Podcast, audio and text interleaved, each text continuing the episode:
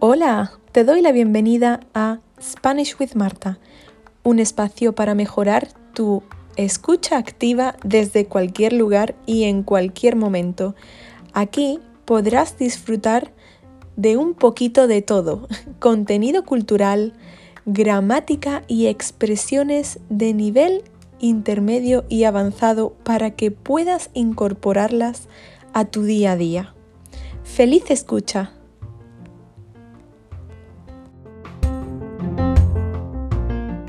Buenos días, buenas tardes o buenas noches, según a qué hora me estés escuchando.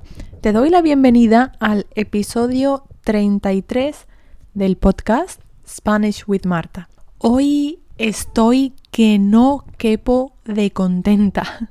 ¿Qué significa esto? Estoy que no quepo de contenta. Pues estoy que no quepo de contenta con la buena acogida que ha tenido el curso que saldrá a la venta el lunes y que como a modo de agradecimiento por esto estoy ofreciendo un código de 50% de descuento en el precio real del curso como modo de early bird. Así que si aún no te has apuntado en la lista y quieres adquirir el curso por 28 pounds sterling, 28 libras, en lugar de 60, aún estás a tiempo. Dejo el enlace, el link, en la descripción del episodio. Y bien, ¿qué significa entonces no caber de contento? No caber de contento significa estar muy, muy, muy contento, muy feliz, como over the moon, algo así sería, ¿no? Muy contento. No quepo, no quepo de contenta. Y he dicho no quepo porque su conjugación es irregular, o mejor dicho, muy irregular para la primera persona, para el pronombre yo. Sería algo así como yo quepo, tú cabes, él, ella, usted cabe, nosotros, nosotras cabemos, vosotros cabéis, ellos, ellas, ustedes caben. Relacionada con esta expresión tenemos la expresión no caber en sí, no caber en sí. Por ejemplo, estoy tan orgullosa de ti que no quepo en mí, no quepo en mí. O la madre, la madre está que no cabe en sí porque su hijo ha sido aceptado en una universidad muy prestigiosa. La madre está que no cabe en sí. ¿Vale? Entonces este verbo es muy irregular, sobre todo en el pretérito indefinido, el pasado simple. Podemos decir yo no cupe, que es el pretérito indefinido, o yo no cabía, él, ella, usted no cabía. El imperfecto, no cabía. Se utiliza más, ok, una, una cosa es la forma y otra cosa es el uso se usa mucho más en, en, imperfecto que en indefinido.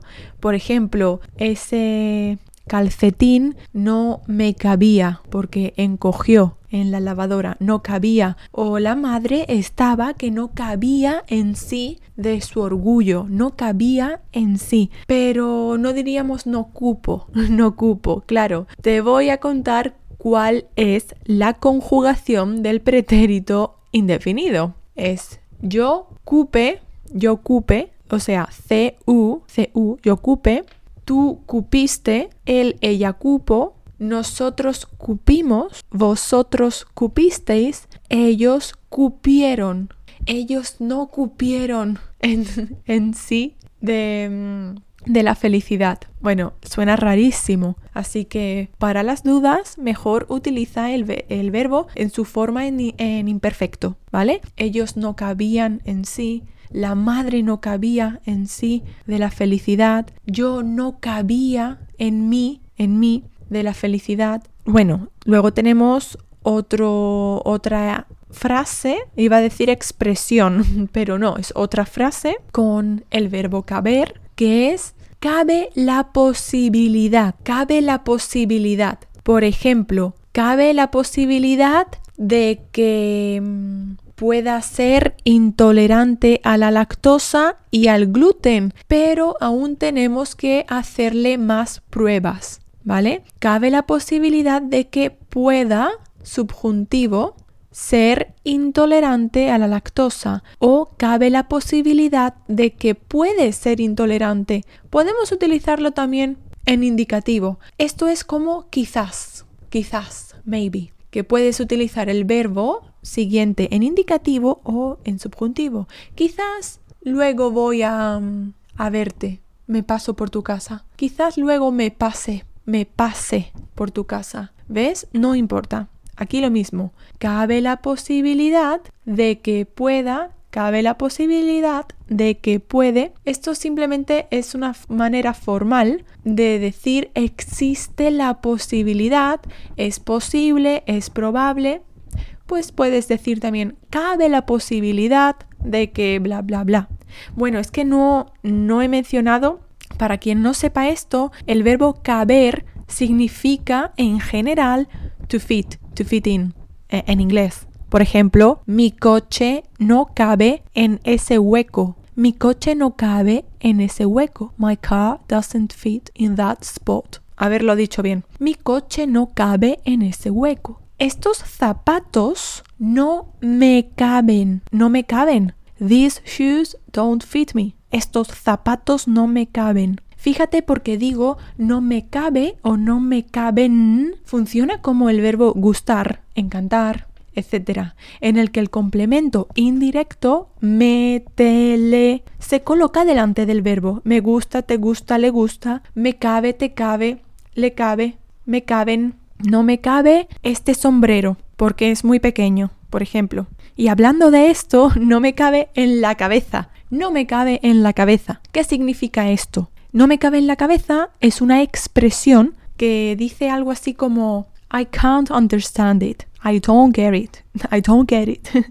no me cabe en la cabeza. It doesn't fit in my head.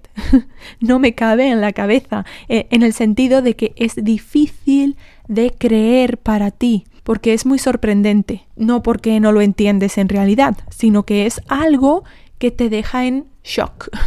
No me cabe en la cabeza por qué le regalas un iPad a tu hijo de tres años, si solo tiene tres años el niño. Por ejemplo, esta es muy útil, ¿no? Porque existen muchas cosas que quizás pues son indignantes que no nos caben en la cabeza. No me cabe en la cabeza por qué la gente utiliza sus altavoces por la calle en vez de usar los los audífonos, ¿no? Los auriculares. No, no me cabe en la cabeza porque la gente utiliza altavoces. No quiero escuchar la música de, de los demás. Nuevas palabras que a lo mejor no conoces. Altavoces, altavoces. El, el altavoz o los altavoces es eh, the speaker, es ese aparato que sirve para que la música se pueda oír muy, muy, muy, muy, muy fuerte, muy potente. Expresiones que te van a hacer sonar quizás como un auténtico nativo en español, con el verbo caber.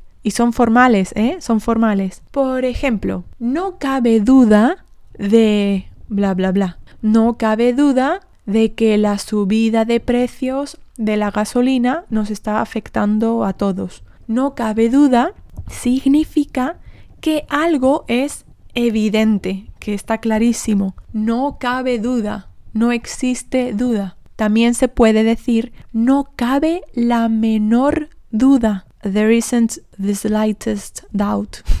no cabe la menor duda. Caber significa existir también, ¿no? No existe duda. No cabe la menor duda.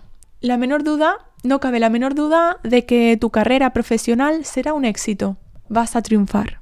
Aquí también podemos utilizarlo pues como los zapatos, el sombrero, no me cabe, no me cabe. No me cabe la menor duda, es decir, que no tengo dudas, no me cabe la menor duda de que vas a aprobar ese examen. No me cabe la menor duda de que vas a aprobar ese examen, pues porque quizás te conozco y sé que siempre apruebas o que eres muy estudioso. También este tip, este consejo, quiero que lo apuntes para tus textos. Es decir, nadie lo habla sino que lo escribe y además en textos formales. Por ejemplo, si te presentas a un DELE de B2 en adelante, B2, C1 o C2, yo te recomiendo mucho que lo añadas en tus textos, en la tarea de producción escrita. Y esta es cabe destacar. Cabe destacar para añadir información, esto es simplemente, mm, esto significa que hay que destacar, ¿ves? Indica existencia, es necesario.